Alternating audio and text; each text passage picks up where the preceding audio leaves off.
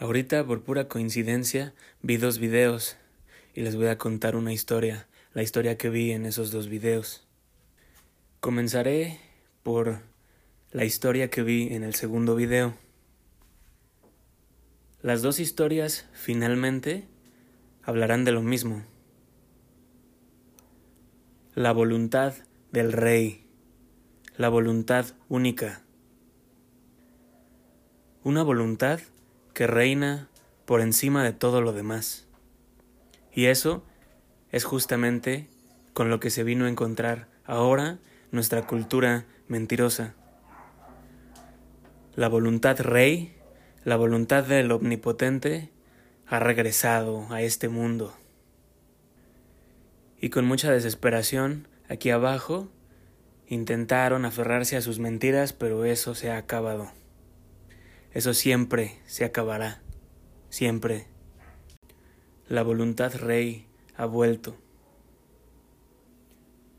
Por coincidencia, por mensaje, por lección, me apareció la escena de El Señor de los Anillos, el retorno del rey, cuando Elrond le lleva a Aragorn la espada del rey de Gondor la espada que se había roto en el campo de batalla hace milenios. Le empieza diciendo Elrond. Le dice a Aragorn que no tiene suficientes hombres, que necesita más hombres para lo que se viene. Y Aragorn le contesta, ya no hay más hombres, ya no hay más. No hay hombres. Y Elrond le contesta, están esos que habitan en la montaña. Y hay una escena que nos demuestra cuál es ese ejército que vive en la montaña. Un ejército espectral.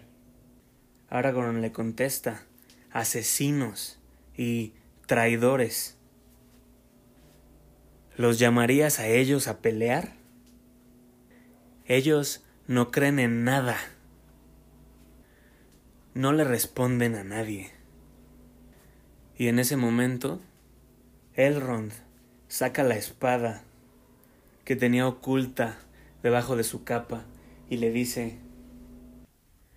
ellos le responderán al rey de Gondor le responderán al rey. Solo al rey responderán, porque solo es la espada del rey la que es más real que todas. Solo es la espada del rey, la verdadera, la espada que doblegará a todos y a todas,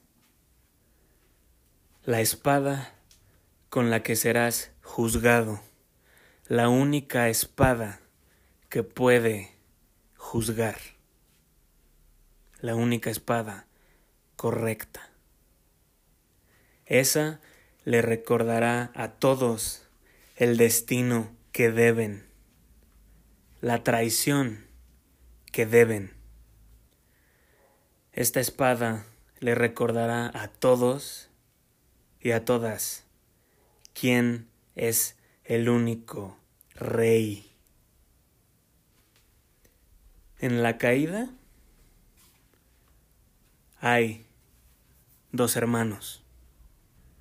Uno, obediente de Dios, hijo de amor, hijo de su amor perfecto, y existe el otro hermano, el asesino. Las dos posibilidades presentes desde el primer momento.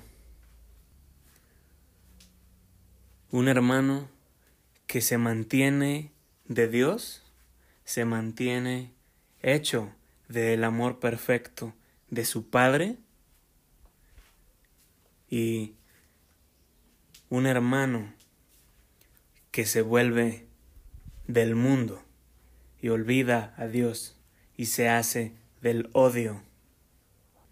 El odio es su perdición, porque el odio es emoción de la caída.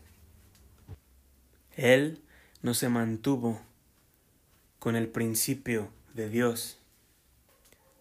Él no mantuvo la constitución que su Creador le da. Él se permitió perderla y la cambió por la constitución de lo caído. Y así, con odio, Él se convirtió en infierno. Y el infierno se abalanzó por su hermano, el puro.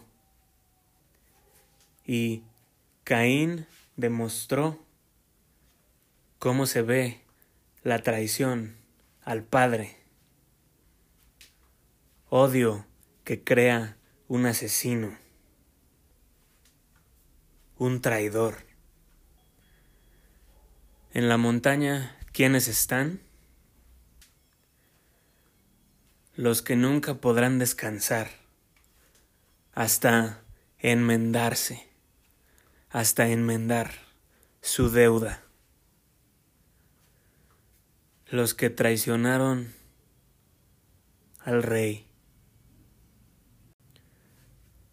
Solo siendo verdaderos, solo estando en verdad despiertos,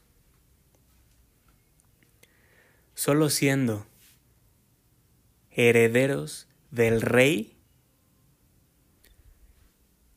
es que podrás portar su espada y podrás llevar así su espada al encuentro con todo ejército espectral, ejército de muertos, muertos vivientes, y puedas enseñarles así la espada y decirles, recordarles, enseñarles quién es al único al que le deben su lealtad, ahora y por siempre. sin la espada del rey, sin la espada del verdadero, el ejército espectral no escuchará, no responderá. Pero si has obedecido al Padre y te has levantado de forma verdadera, tendrás su espada y la llevarás al mundo y así lo recuperaremos. Solo siendo verdaderos, pacientes y despiertos. Trae su despertar al mundo bríndaselo. Eso es lo que ahorita se despierta en ti. Tráelo, tráenoslo. Tráelo.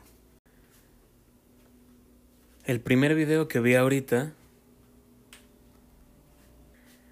el oráculo trajo este video. Era una escena de Infinity War cuando Thanos va por la gema de la mente. Y mira, este tipo de revelaciones son muy particulares, por decirle de alguna manera. En sus sueños, esta cultura se ha delatado Cuando he hablado de el arte del Kali Yuga, jamás me imaginé que pasaría tan rápido. Pero sin embargo, ahora que lo veo, no me sorprende, porque la historia del arte del Kali Yuga es expresiones hechas en tiempos de mentira, en tiempos de engaño cultural, un engaño total, general. Y si en esos tiempos la gente se dedica a expresar cosas, como más bien fue aquí, el negocio, se le dio megáfono a personas muy mareadas, en algunos casos a unos ya muy comprometidos, verdaderas voces del infierno. En otros casos, tan solo a personas que lo único que hacen es ir con la corriente. Y así, cualquiera que sea el veneno en la atmósfera, ellos lo absorben sin problema y termina impreso en el trabajo. Está intenso voltear a ver a Avengers y pensar que pudiera estar míticamente podrida por haber sido producida en tiempos de definitiva confusión. Desafortunado, ¿no? Pero bueno, eso es lo que va a aprender esta cultura que le tocó vivir la mentira, es que no puedes servir a dos maestros. Y así, si serviste a los intereses culturales mareados del momento, no serviste a la verdad. Y finalmente tu trabajo no perdurará, güey. Será solo un ejemplo, güey, viviente, de un momento confundido, güey, histórico. Lo que ya se nota muy claramente desde ahorita es toda la mentira, güey, de el girl power a través de la película. Eso ya se nota caduco. Mentiroso, güey, como lo que es. Entonces es triste, güey, que algo así esté imbuido, güey. Con tanta insistencia, güey. Pero bueno, te digo, eso son las cosas que pasan, ¿no?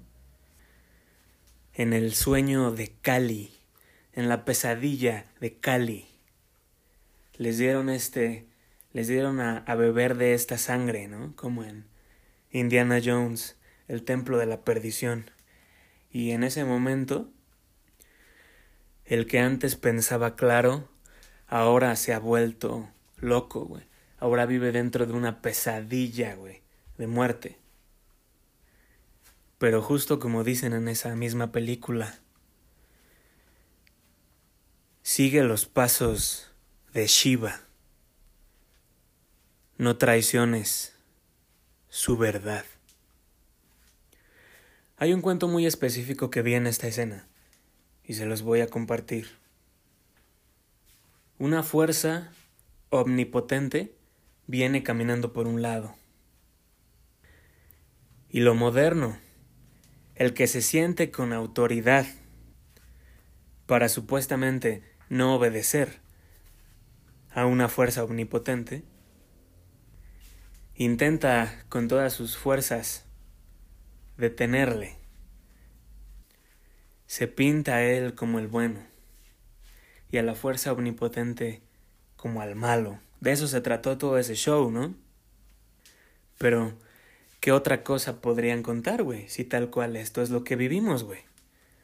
Nos creemos dueños. Esta cultura se creía dueña de la obra y que podía hacer con ella lo que quisiera, reorganizarla como quisiera y se le antojara, desobedeciera. Aquí, en esta escena tan específica, vi expresada una mentira bien potente. Por un lado, tenemos una bruja, una bruja que tal cual su poder es jugar a ser Dios. Por eso ese personaje nunca me gustó, güey. Ese personaje nunca me gustó, güey. Y hasta ahorita descubro por qué, güey. Y a qué niveles. Porque tal cual lo que ese personaje es, es una bruja que juega a ser Dios. La bruja está queriendo supuestamente proteger, ese es el frame de la película, queriendo proteger a su hombre, a su amante, entre comillas. Un hombre de plástico, güey. Un hombre que es un artificio, güey. Un hombre que, hombre, entre comillas, que es su juguete personal. Y bueno, qué cuento tan interesante está expresado aquí dentro, abajo, oculto, dentro del cuento que ellos nos contaron. Es el cómo una fuerza omnipotente e imparable viene por las gemas, viene por esa gema. Y el supuesto heroísmo de la bruja es el cómo ella va a destruir la gema de la mente dentro de su esposo. Va a destruir la gema de la mente de su esposo antes de dársela. Prefiere destruirla, güey, antes de que la fuerza omnipotente pudiera recuperarla, güey. La fuerza omnipotente termina haciendo a un lado a la bruja y simplemente regresa el tiempo atrás, recupera la gema y aún así la toma. Pero ahora se la quita al sirviente de una traidora. Muy intenso, muy intenso, ¿no? Pero si ves que quiero contar aquí, el cómo esta cultura que juega a ser Dios quiso detener a la fuerza omnipotente y la bruja que tienes por esposa, las brujas que tienes como compañeras, quisieron evitar que él te recuperara a ti, recuperara todo lo que es suyo y lo reorganizara como él debe. ¿Quieres oír una historia más clara del pecado moderno? Del pecado de lo moderno.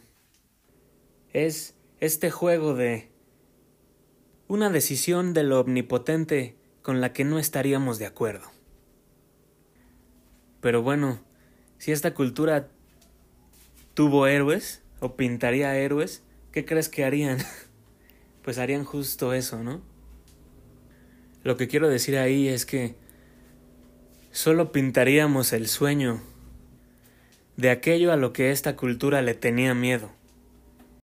Y por eso una fuerza omnipotente a la que obviamente no le importaba nuestros nuestros cuentos y mentiras, pues ese es el villano más grande de nuestra película más espectacular, del espectáculo más grande de esta cultura. Yo siento que ahí en esa película, como en cualquier otra cosa que se hizo, pero bueno, esta película tuvo la pista solo para solo para él. En esta película se reveló nuestro miedo, güey. Se reveló con lo que estábamos lidiando. Fue radiografía de nuestras sospechas más profundas e internas. Un intento desesperado por mitologizar este heroísmo que supuestamente vivíamos. Finalmente, un sueño, una pesadilla muy reveladora de nuestros miedos espirituales. Yo las fui a ver al cine, las disfruté. No hay mayor problema, ¿no? Pero esta es la triste historia de los objetos producidos en eras mareadas. en eras de mentira, en eras donde las personas bebieron de la sangre de Cali, como en la película de Indiana Jones, y vivían, entre comillas, hundidos en la pesadilla. Les voy a leer el primer draft el bajar estas ideas al papel, porque creo que ahí hay cosas, igual ya hay cosas eh, bien expresadas, que en la revisión igual ya no estuvieron presentes de manera tan clara. No estoy diciendo que la película esté míticamente podrida, pero ya el tiempo lo dirá. Lo que sí está definitivamente mal, y ya se nota ahorita, es toda la mentira del girl power a través de la película, y ya se nota en esta escena. La mujer no es una fuerza del bien por sí sola. Lo único que puede hacer por sí sola es ser una bruja loca que destruye la gema de la mente. Para que al final el omnipotente simplemente la recupere. ¿Qué fue nuestra cultura? Jugar a ser Dios. Y si Él viniera a cambiarnos, pondríamos resistencia. Eso es todo lo que se hizo. Qué cosa tan interesante la que ocurrió aquí. Fenómeno particular de estos humanos, que de todos sus teatros y juegos tenían este, en el que soñaban, en donde se les salía la sopa y sin querer te daban un diagnóstico de su mundo espiritual. El cómo teníamos miedo del regreso de Dios. Y con todas las ideologías, las justificaciones, nos sentíamos capaces de decirle, no, no va a ser así. Y expresado en esta escena de una manera mágica, sincrónica, la bruja loca, llena de odio, resentimiento y dolor, odio, resentimiento y dolor, verdaderamente, se aferra a un hombre inventado, un hombre artificio. Y según la parte heroica de la película, es el cómo ella mejor destruye la gema de la mente de su amado, entre comillas, amado, antes de que lo omnipotente pudiera venir a tomarla y quitársela a ella quitar todo de sus garras, de ella. Su deseo de jugar a ser Dios. Si hay alguien que juega a ser Dios, es Scarlet Witch, y por, y por eso siempre detesté a ese personaje. El rey volvió.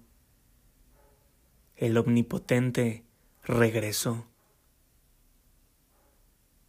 Y todas las mentiras han venido a su final. Y por eso ahorita hay tanta desesperación en los mentirosos. Han hecho tanto ruido. Te han provocado tanto en un intento de que tú también te equivoques. Finalmente, esto es un cuento, ¿no? Pero también nosotros necesitamos nuestros cuentos. Las personas que despiertan, las personas que quieren despertar y que van a despertar. Los mentirosos han tenido sus cuentos, pero lo que me parece muy interesante es que en sus cuentos puedes ver el cómo la verdad los pone en ridículo. Si se necesitara una especificación, pero si estuvieras esperándola en forma de una niña enojada, gritona, pues no es contigo con quien quiero hablar. Estas películas las he disfrutado. He sido fan de ellas. Pero sin embargo, parece que lo que aquí se revela es que los objetos producidos en tiempos de mentiras terminan imbuidos con estas. Incrustadas están las falsedades y toda la dimensión femenina de estas, de estas películas o de las películas producidas últimamente son totalmente una mentira. Ya en este caso también el retrato masculino también se encuentra ya muy comprometido. En el caso de películas de superhéroes no se podía hacer mucho, porque se tratan totalmente de el heroísmo, de lo masculino.